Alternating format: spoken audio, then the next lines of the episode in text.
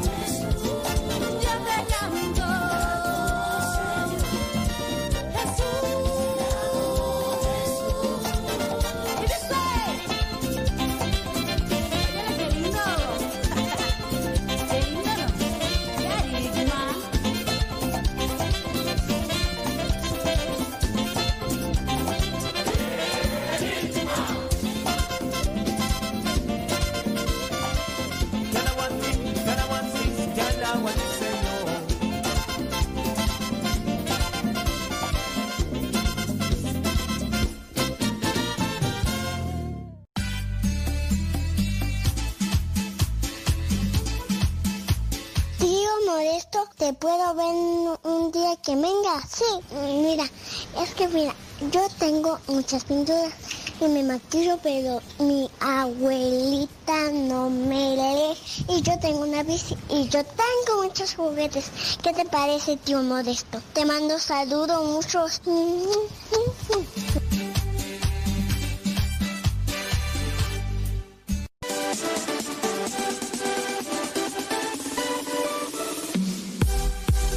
nuestra prioridad es la evangelización. Transmitimos las 24 horas del día. Los 365 días del año. Llegando hasta tus oídos en las diversas plataformas digitales. Sigue en sintonía de Radio Cepa, una radio que forma e informa.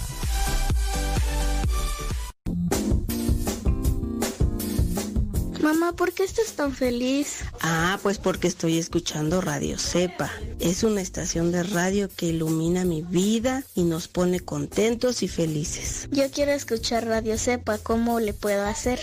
Ah, pues mira, ahí en tu celular le pones en la Play Store, descargas esa aplicación de Radio Cepa, ahí lo vas a escuchar.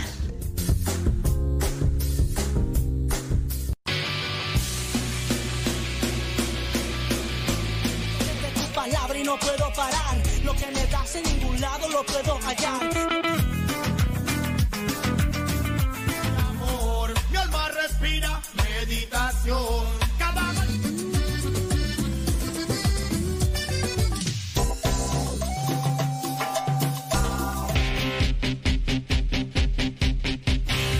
oración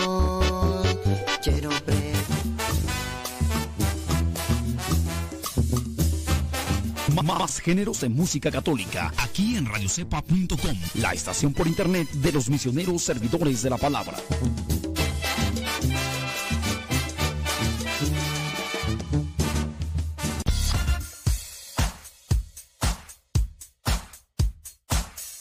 Hola, somos las hijas de Rosalía. ¿Y en la sala? En el cuarto. ¿En el baño? ¿En el carro? ¿En la oficina? Ya está en la cocina. Escuchando Radio Cepa hasta que reviente la bocina.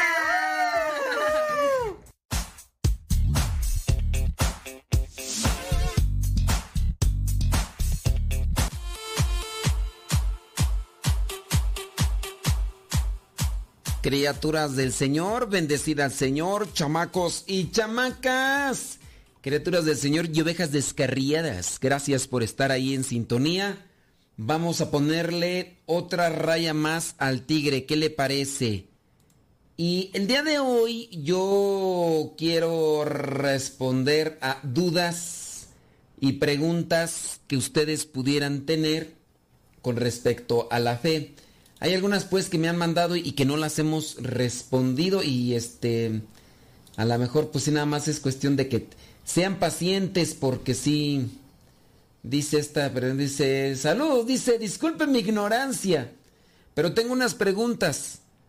Nuestra, dice, tengo, nuestra Virgen Santísima está intercediendo por nosotros ahora y hasta en la hora de nuestra muerte. Mm, la pregunta es, ¿ella y los ángeles estará ante Jesús intercediendo por nosotros a la hora del juicio?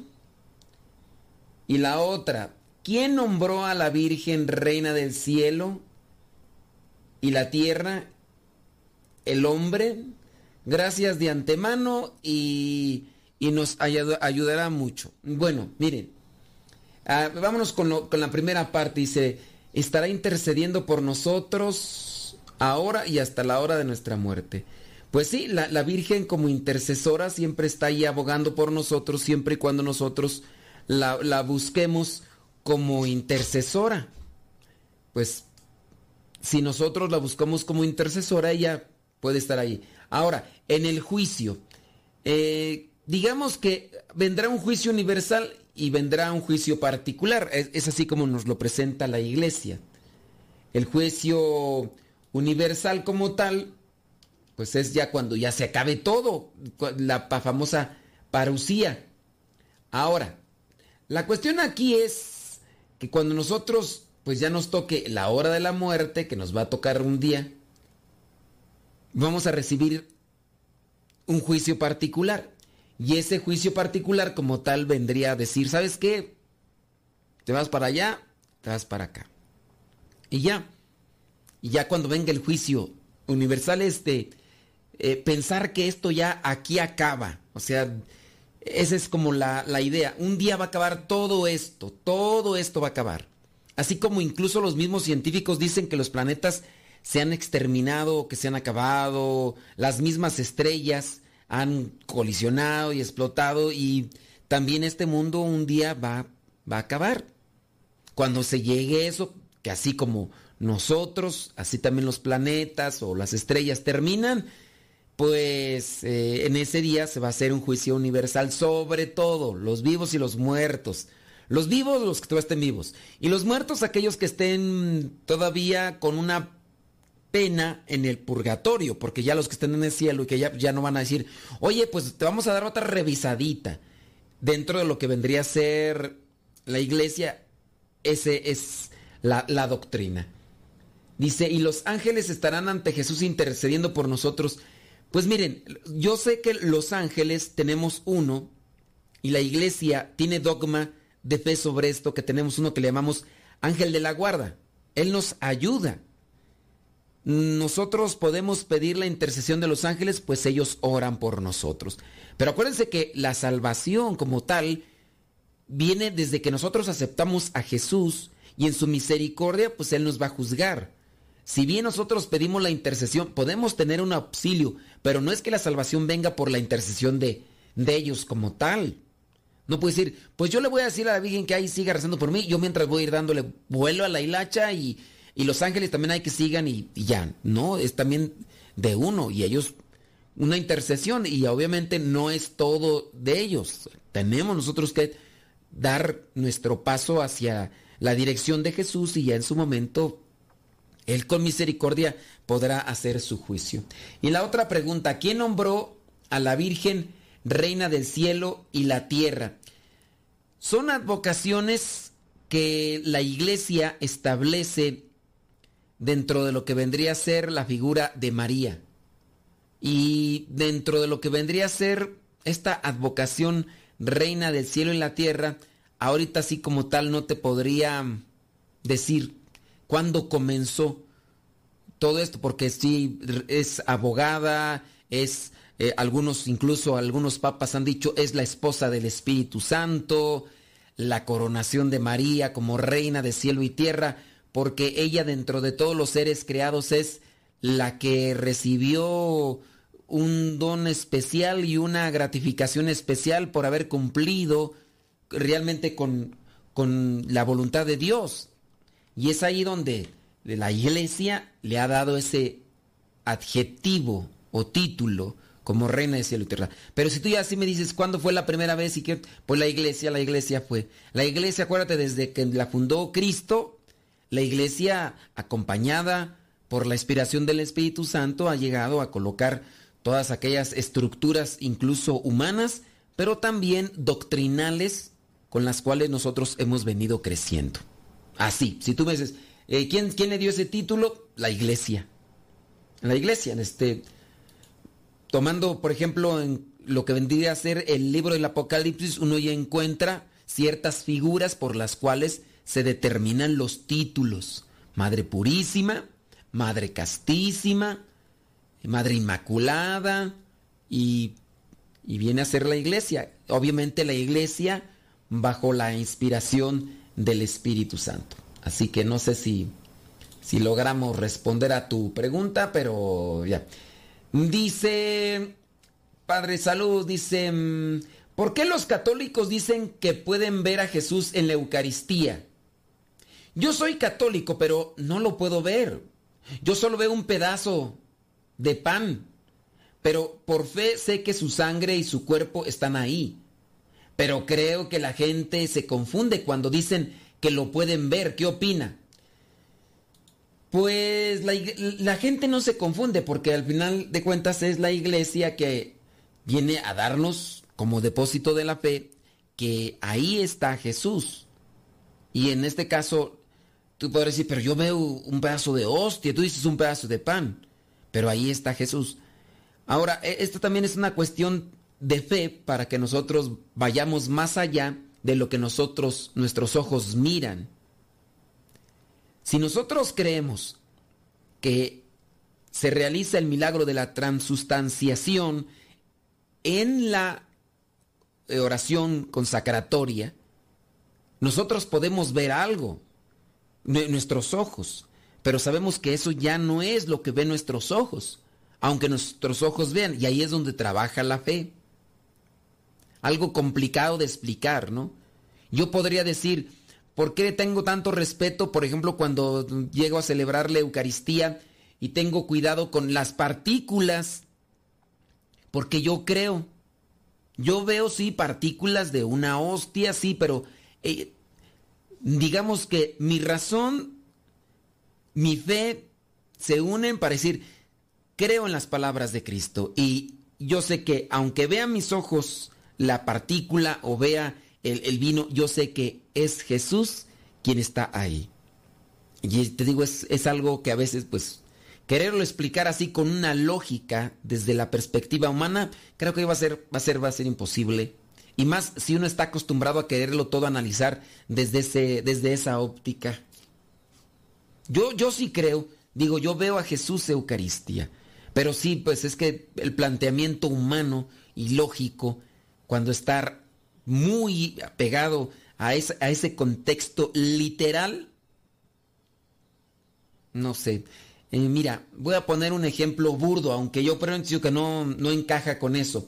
Pero cuando, por ejemplo, las personas dicen de sus hijos, es que estás bien guapo. Les dicen las mamás a sus hijos regularmente, ¿no? Uy, mis hijos están bien preciosos. Los papás regularmente ven a sus hijos así y tú puedes ser que tú lo veas y dices, pues yo no lo veo precioso, ¿eh? Yo, o sea, yo, de mis gustos. Pero los papás incluso pueden estar viendo más allá de lo que vendría a ser una cuestión facial, están viendo el amor que los llevó a unirse, el amor que los llevó a procrear, e, e, el amor que se funde y que como tal hizo que ahora esté este nuevo ser y vean algo más allá. La mamá puede decir, veo mis sufrimientos, veo mi sacrificio, veo mi dolor y eso es lo que me hace ver que estás bello o que estás bella en el caso de las niñas. Sí, son también cuestiones que uno a veces pues, no, no, no podría uno calcular porque quieras o no, todo lo que vendría a ser en cuestión de lo que vemos tiene una, una, mm, una connotación meramente cultural, ¿no? ¿Qué, ¿Qué, es lo bello? Tú dices lo bello conforme a parámetros que ha establecido la sociedad. Si tú dices que lo bello es conforme a esos parámetros que ha establecido la sociedad, entonces puede ser que no, sea bello lo que tú piensas que sea bello, sino por lo que la gente te hizo pensar. Y entonces ahí entramos en una cuestión filosófica. Yo en fe sí creo que ahí está Jesús. Yo veo a Jesús Eucaristía. Mi atención está más allá de lo que podría ser. Digo, es algo que quererlo explicar con palabras humanas, yo creo que va a ser realmente imposible y, y yo me quedo corto. A lo mejor habrá alguien más que sí lo pueda explicar. Pero ¿sabes qué? Tenemos que ir a pausa. Vámonos. Ya regresamos. Deja que Dios ilumine tu vida.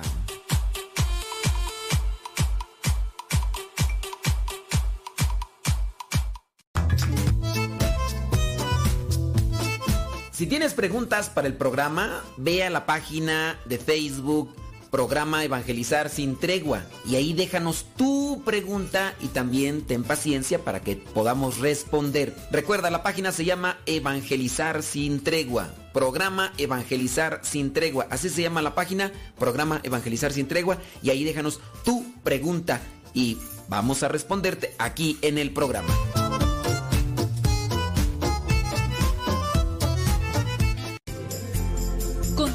Con nuestra programación.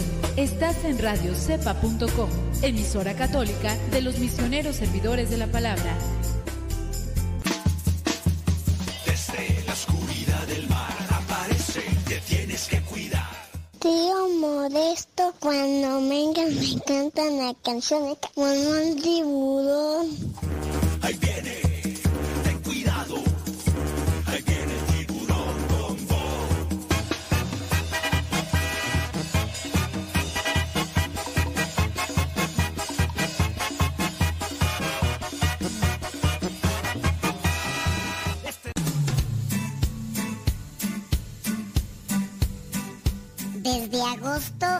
año 2009, aquí está Radio Cepa y seguirá estando hasta que Dios no diga otra cosa. Recomienda a Radio Cepa para que sigamos adelante hasta que Dios no diga lo contrario. Radio Cepa, ñaca ñaca.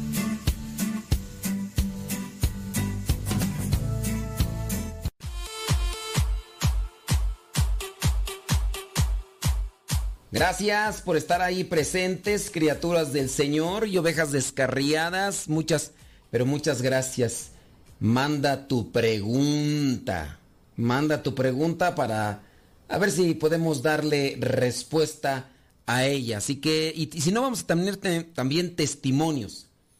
Hay testimonios impactantes y yo pienso que entre todos podemos encontrar una, eh, eh, una orientación, ¿no? Dice Saludos, dice, hace que tú, hace dos, dos, años falleció, dice que su cuñada, por una enfermedad, tenía solo 25 años.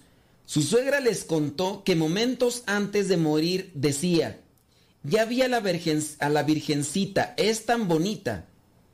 Es un testimonio que en verdad ella, es un testimonio de que en verdad ella intercede por nosotros a la hora de nuestra muerte.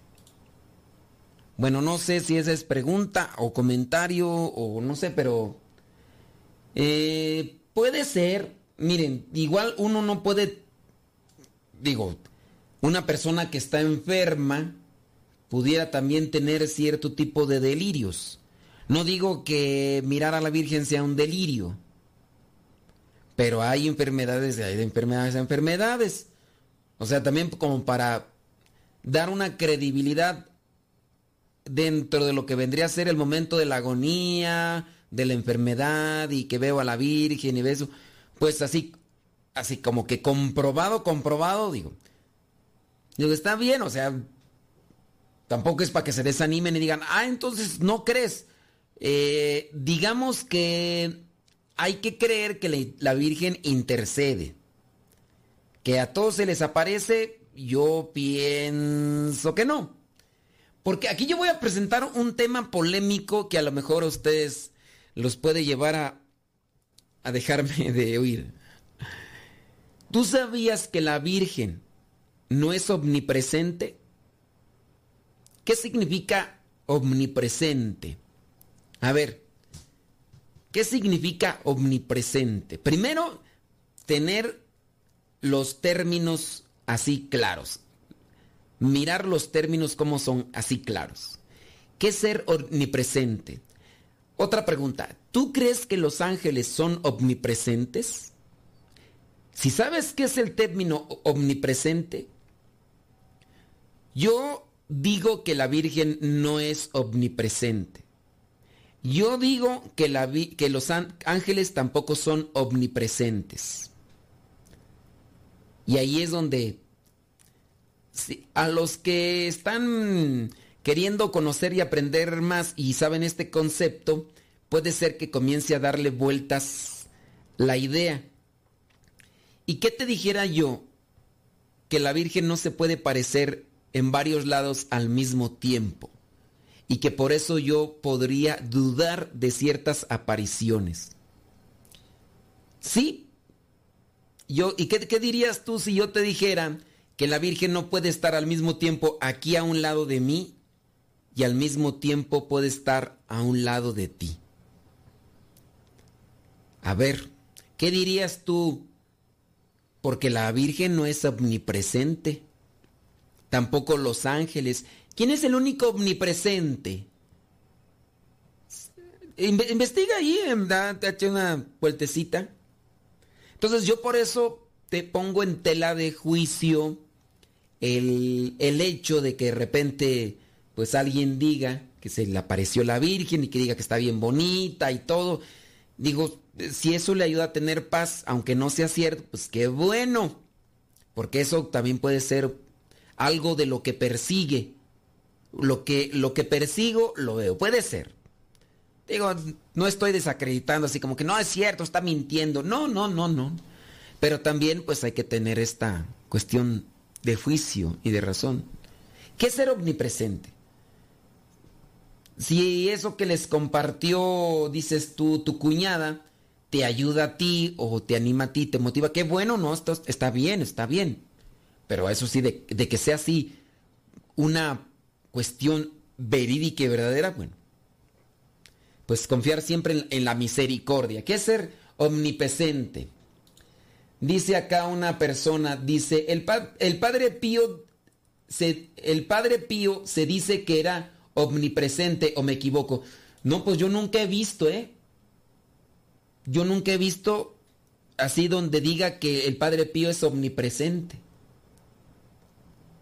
Yo que sepa, solamente hay alguien que es omnipresente. Primero entender el término, ¿verdad? Para que no vayan a, a, confundir la gimnasia con la magnesia, ni los asteroides con los asteroides con los esteroides. Porque se confunden. Gimnasia, magnesia, esteroides, asteroides, astrología con astronomía.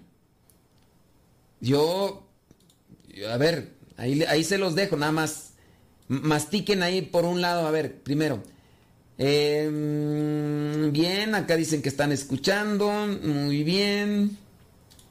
Sí, sí, sí, es que este programa no es para saludos como tal, ¿eh? Porque dicen acá que saludos y que no sé qué, que no sé cuánto. Una pregunta, no es mía, pero me mandan a que le pregunte si es permitido que los sacerdotes celebren misas en las casas. La persona necesita escucharlo a usted para creerlo.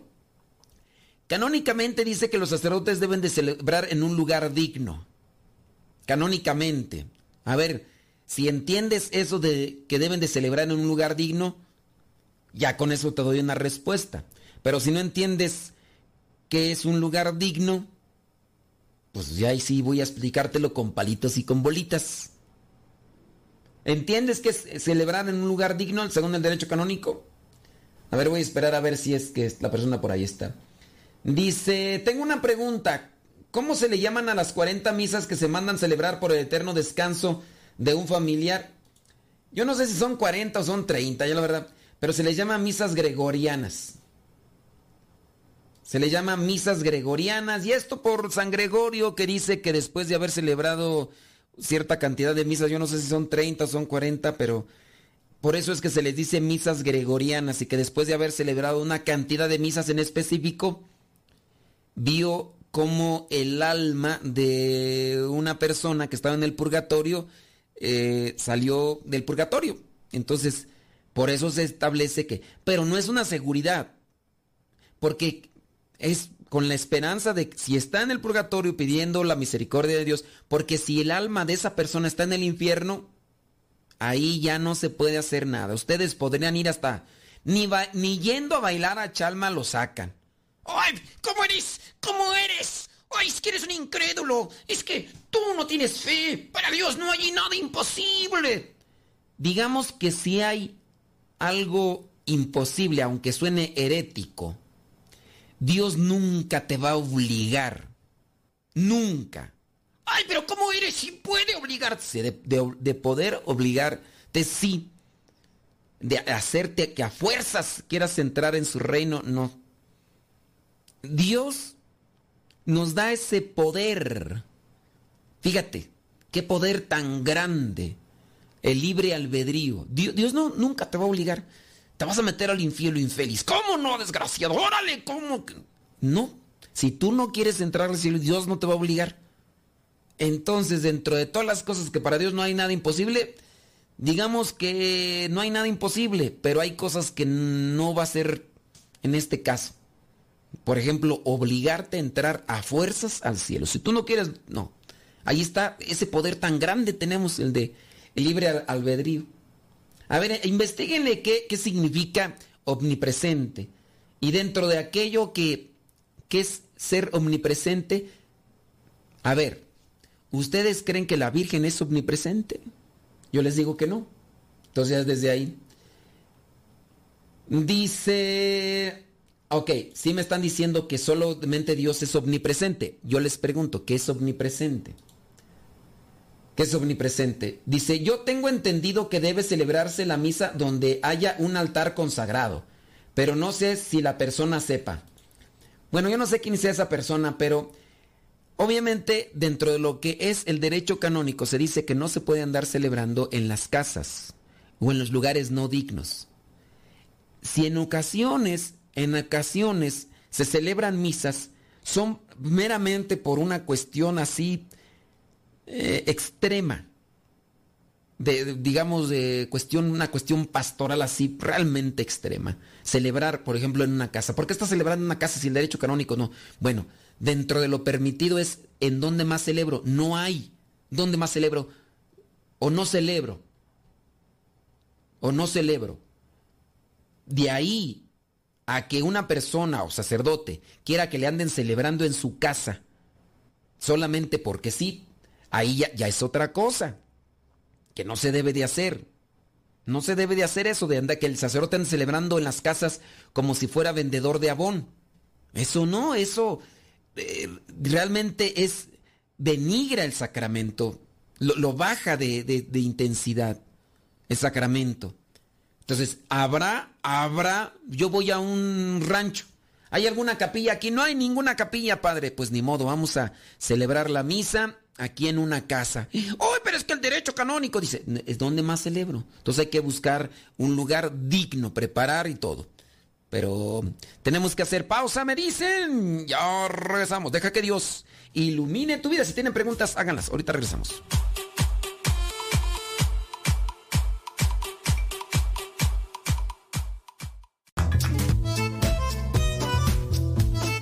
Si tienes preguntas para el programa, ve a la página de Facebook Programa Evangelizar sin Tregua y ahí déjanos tu pregunta y también ten paciencia para que podamos responder. Recuerda, la página se llama Evangelizar sin Tregua. Programa Evangelizar sin Tregua. Así se llama la página, Programa Evangelizar sin Tregua y ahí déjanos tu pregunta y vamos a responderte aquí en el programa.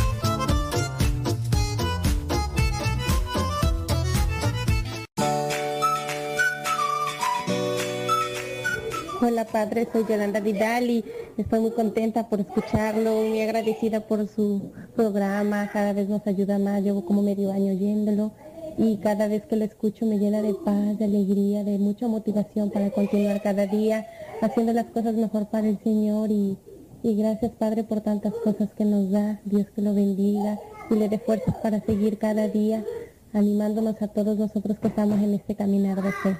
Gracias Padre. Soy David Mora, mejor conocido por usted como el abuelo Yeye. Yo tengo alrededor de seis años de haber escuchado Radio Cepa. Radio Cepa me ha ayudado eh, mucho a través de la evangelización que usted hace, los evangelios, los podcasts que ha mandado usted. Todo eso me ha ayudado a... Gracias.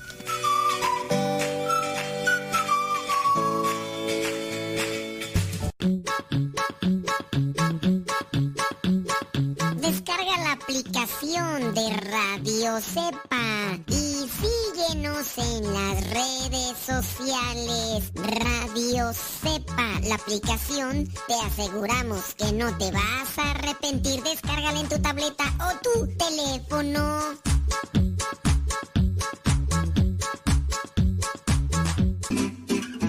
Mamá, ya te dejé mi ropa para que la laves. Mamá, ¿no has lavado los trastes? Vieja, ¿A qué horas me planchas la ropa? Las obligaciones del hogar son de todos los que viven en el hogar. Ya lavé mi ropa, ma. Todos los trastes están limpios y barrí la sala. Listo, vieja. Planché todas mis camisas y hasta le remendé los botonazos. Todos los días puedes tratarla como si fuera 10 de mayo, o por lo menos como deberías tratarla. Porque todos tenemos madre, esposa o suegra. Respétalas.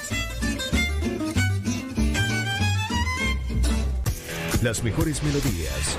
Las mejores melodías. La música que te acompañe en tus actividades.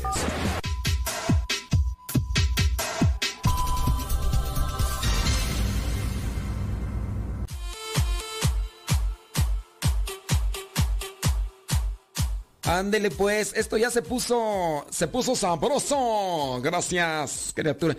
Así me gusta, que se ponga sabroso. Pero uno tiene que andarle dando de palos al avispero, pues para que se ponga acá sabroso esto. Estoy mirando ya algunos de sus comentarios y yo, yo, yo hice unas preguntas, ¿verdad? Sobre omnipresente y todo lo demás. Y me da gusto que, por ejemplo, hay una persona que me dice, ayúdeme a entender, por favor.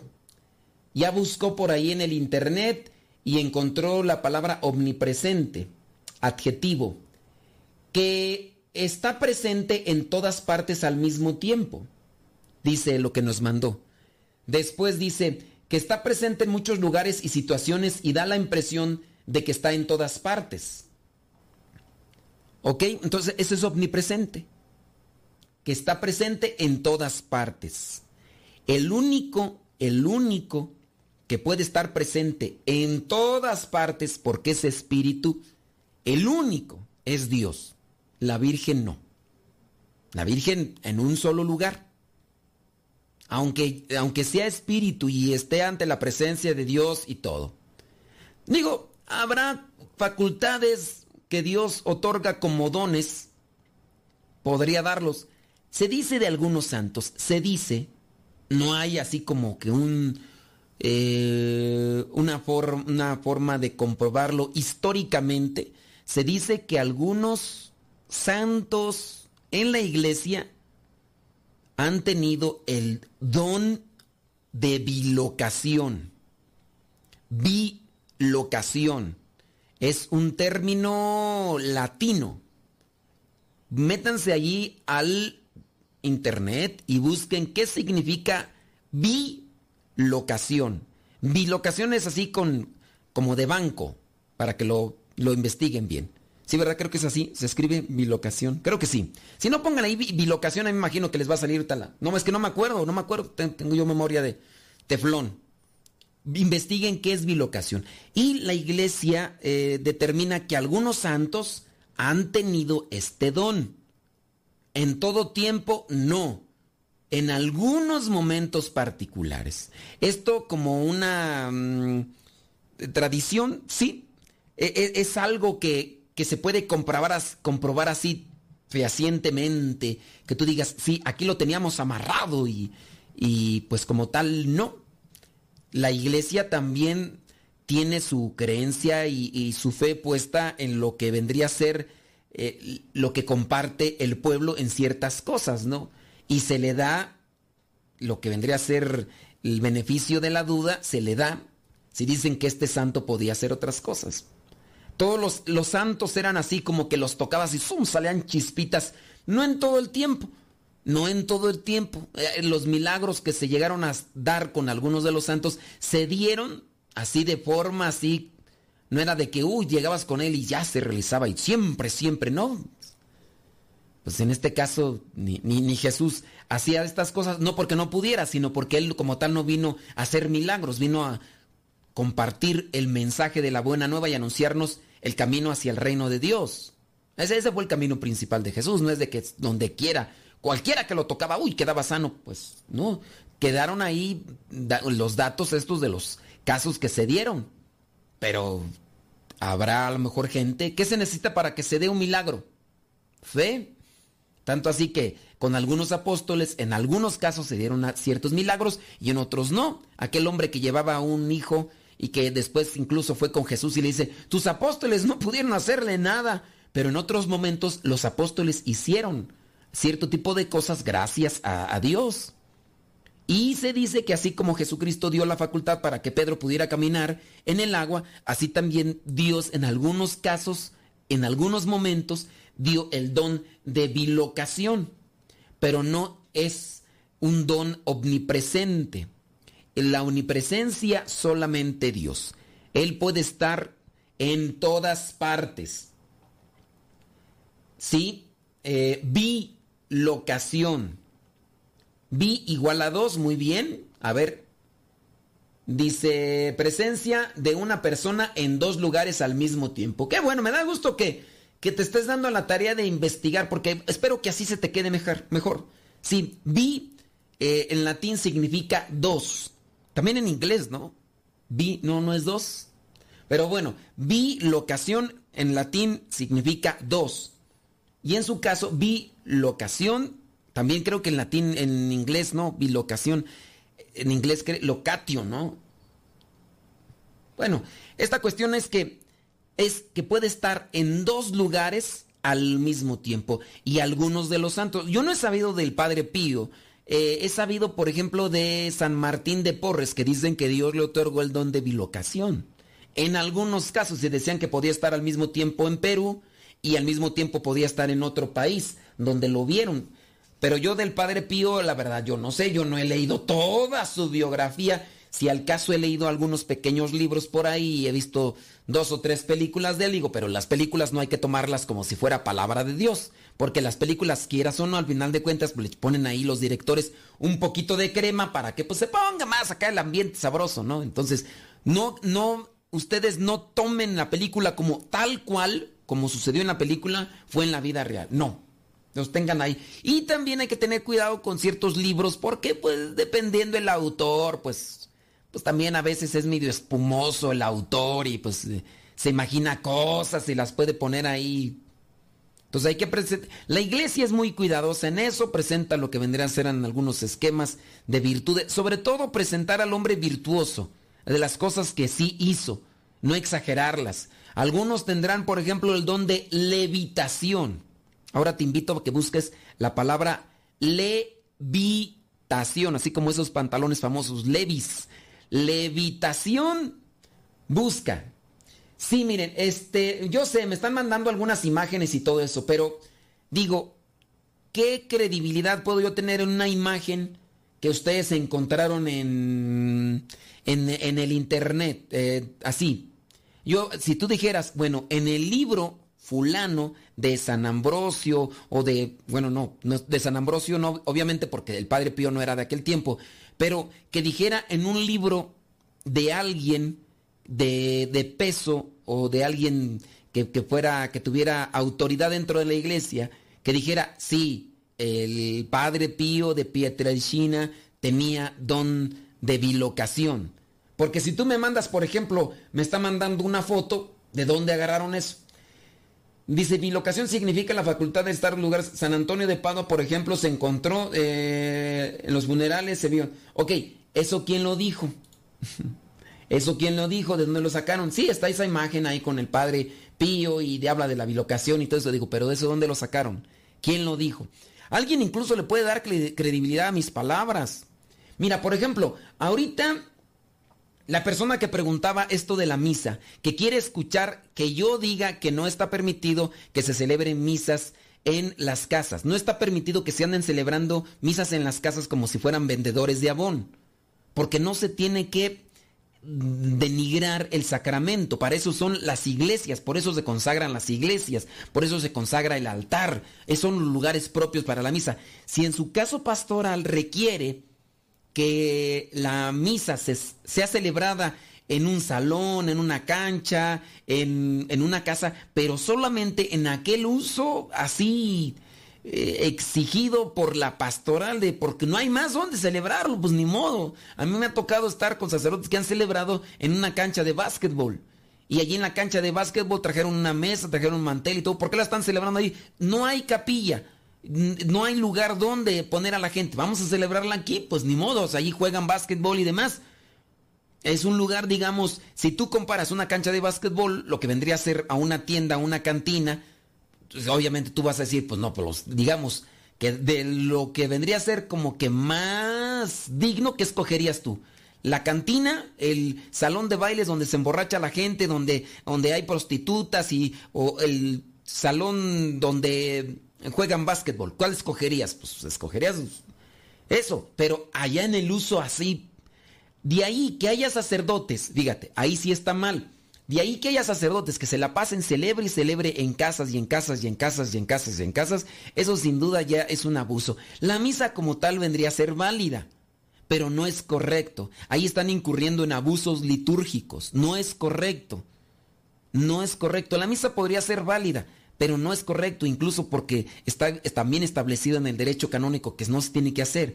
Y ahí sin duda quien va a recibir un cierto tipo de juicio con, base a eso, pues va a ser el sacerdote aquel que quiere andar celebrando de casa en casa en casa. ¿Por qué anda celebrando de casa en casa en casa? Pues a lo mejor porque eh, a lo mejor de ahí agarra dinero y a lo mejor el sacerdote más que andar celebrando la misa como un misterio pascual de salvación para llevar a las personas al encuentro con Cristo, lo anda haciendo para ganar dinero y tener ese dinero para quién sabe qué cosas, ¿verdad? Ojalá que no sean cosas malas, todavía sería todavía peor. eso ya incluso incurre en el pecado de simonía. ¿Cuál es el, el pecado de simonía? Simonía, pecado de simonía. ¿De dónde se acuña ese término de pecado de simonía? Te dejo, te dejo esa otra tarea para que le investigues. Pecado de simonía. Ándale, búscale si, si quieres aprender, si quieres, si quieres crecer en estas cuestiones, búscale por ahí porque ya me tengo que ir una pausita. Deja que Dios ilumine tu vida.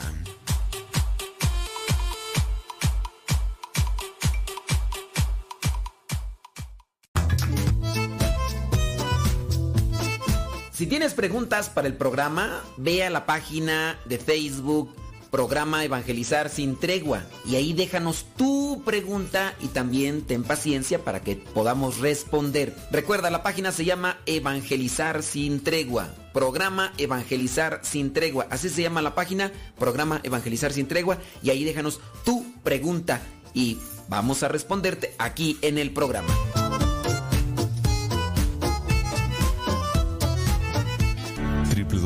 www.radiocepa.com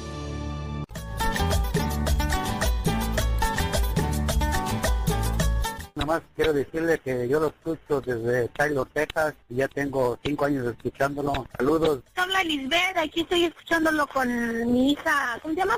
Atari. Hola, mi nombre es Lupita, estoy hablando de Los Ángeles, de Monterrey Paz, y que tengan buen día, Dios me los bendiga. Yo escucho Radio Cepa desde hace más ya de seis años. Empecé escuchando los evangelios, ya después eh, me di cuenta de que estaba la aplicación de Radio Cepa y ya seguí escuchando casi toda la programación por medio de Radio Cepa. Y para que vean que también Alexa está muy familiarizada con esta aplicación, aquí se las dejo. Alexa, play Radio Cepa. Radio Cepa from TuneIn. Hola, ¿cómo estás? Yo me llamo Jacobo y Radio Cepa uh, con, para Lule. Mi nombre es Jorge Luis Lara, de por acá de Huntsville, Texas, originario de Zacatecas. Y pues solo para decirle que a mí lo que me ha ayudado Radio Cepa es en las canciones, en las rolas, como usted dice, que nos ha compartido por ahí en Telegram. Es para, pues para evangelizar a través de la música. Gracias, Padre, por esa música que nos regala. Saludos, su hermano en Cristo de todos los radioescuchas, Jorge Luis Lara. Desde Freehold, New Jersey. Los escuchamos, hermano, y nos encanta su programa porque cada día nos revela la verdad y nos ayuda a aprender más sobre nuestra fe cristiana católica. Que Dios me lo bendiga. Lo escucho todos los días. Siga adelante, Padre. Su programa es de gran bendición y me alegra escucharlo mientras hago mis deberes. He aprendido muchas cosas sobre nuestra fe católica con su programa para defendernos de los hermanos separados que siempre nos atacan con sus falsas doctrinas. Lo estimo mucho, Padre Modesto Lule, y siga siempre adelante. Y lo escucho desde Puerto Madero, Chiapas.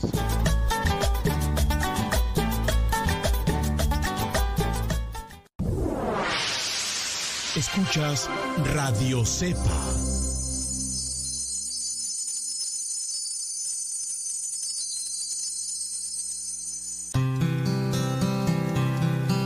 El tiempo que pierdes hoy es tiempo perdido para siempre. Escuchas Radio Cepa.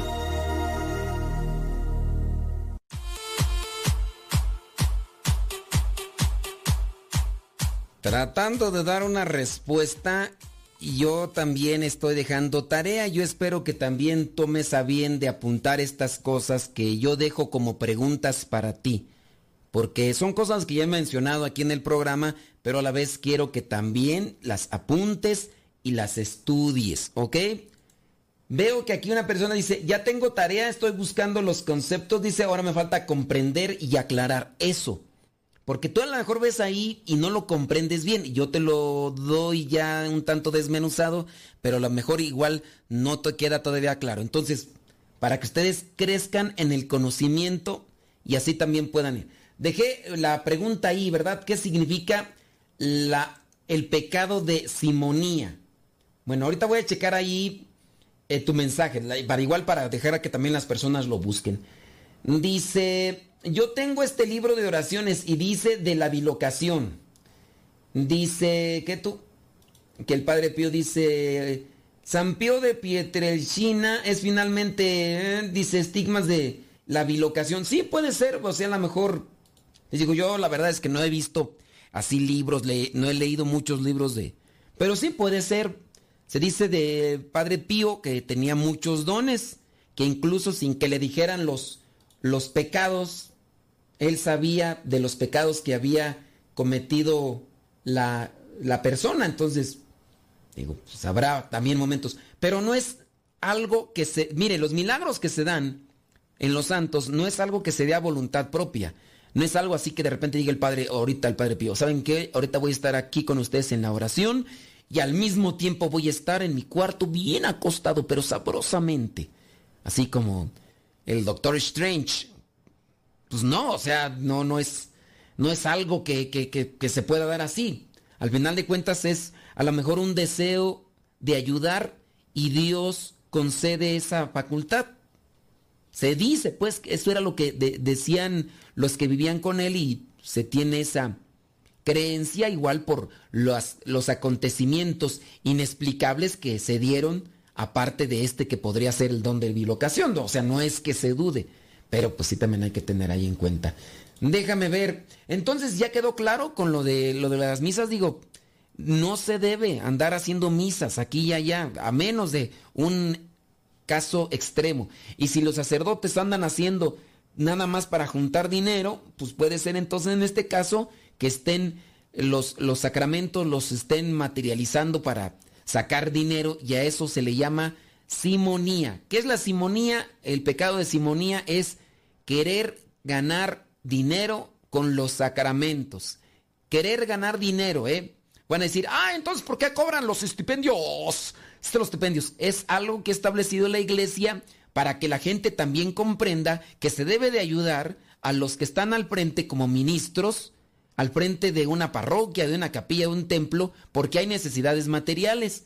Y si esto no lo establece la iglesia, hay muchos que en vez de dar, piden.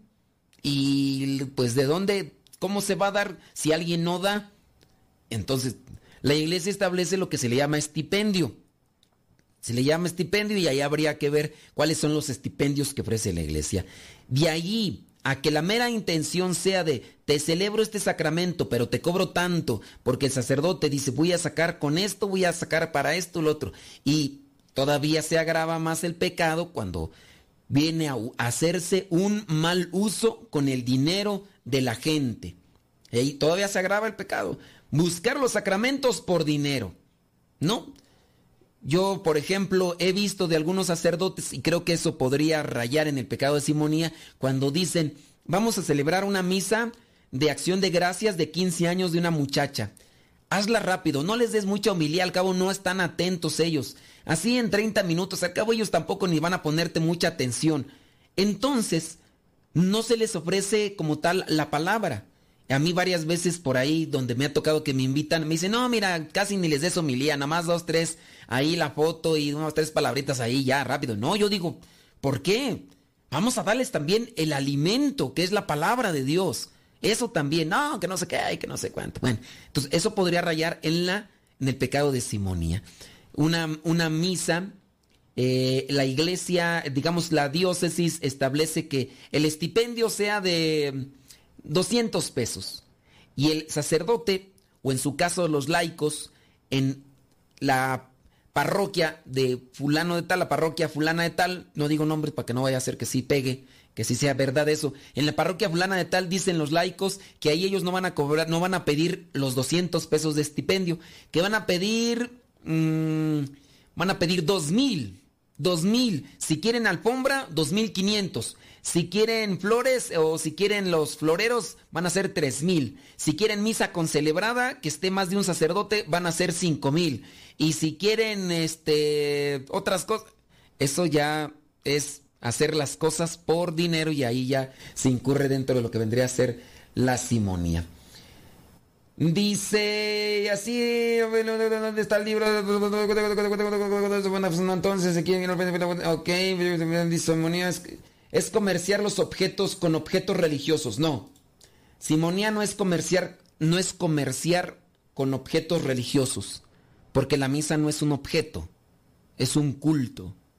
Entonces, es querer sacar dinero mediante las cosas sagradas. No es, no es comerciar con los objetos religiosos, porque tú podrías decir, uy, se llevó, se robó el, cáliz y lo vendió. No, eso ya es incluso sacrilegio.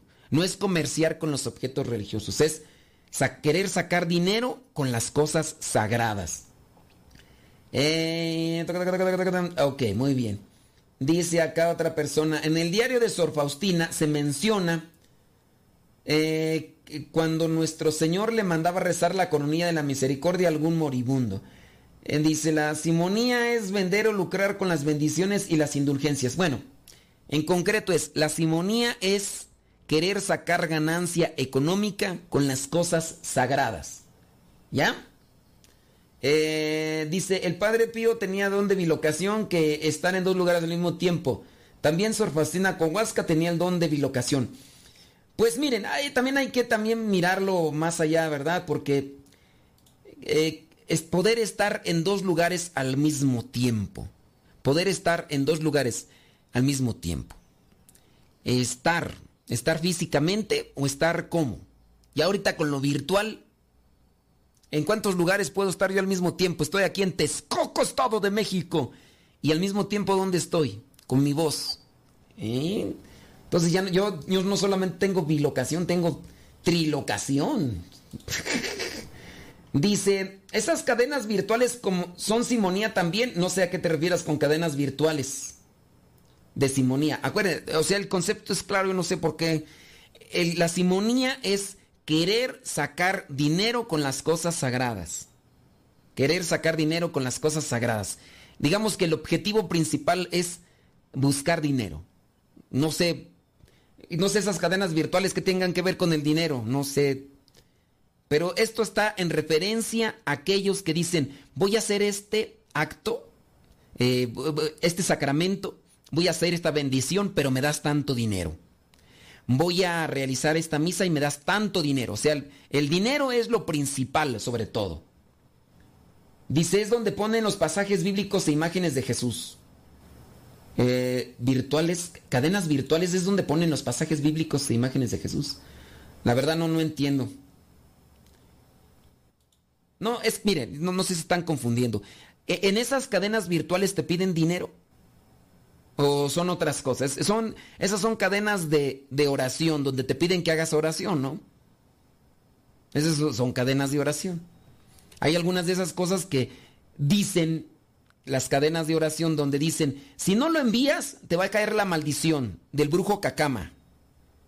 Y le dicen cacama porque cuando estaba chiquillo se hacía en la cama. Entonces, si no la... Esa es una superstición, entonces no tiene nada que ver con la simonía. A ver, no sé si no queda claro.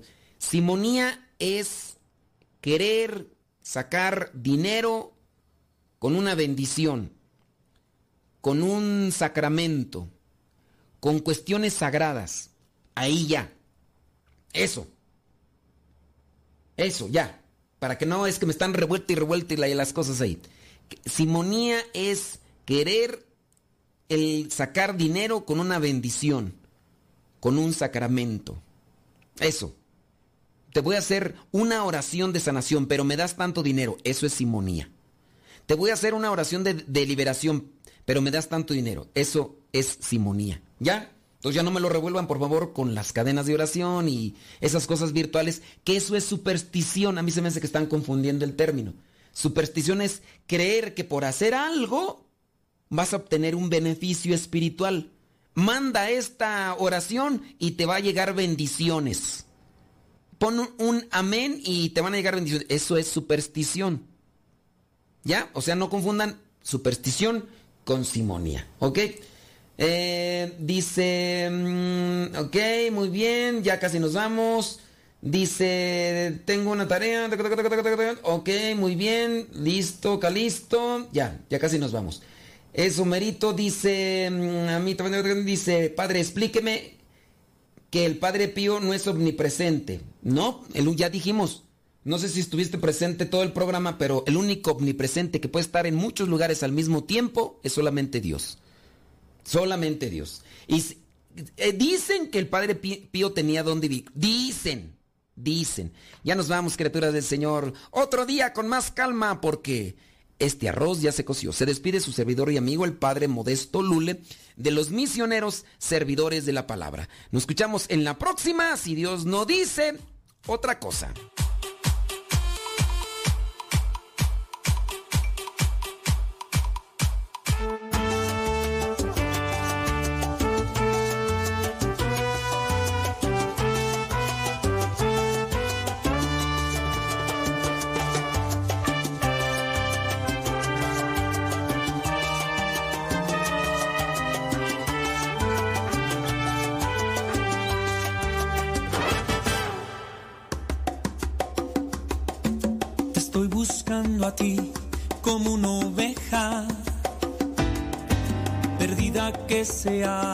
De mí.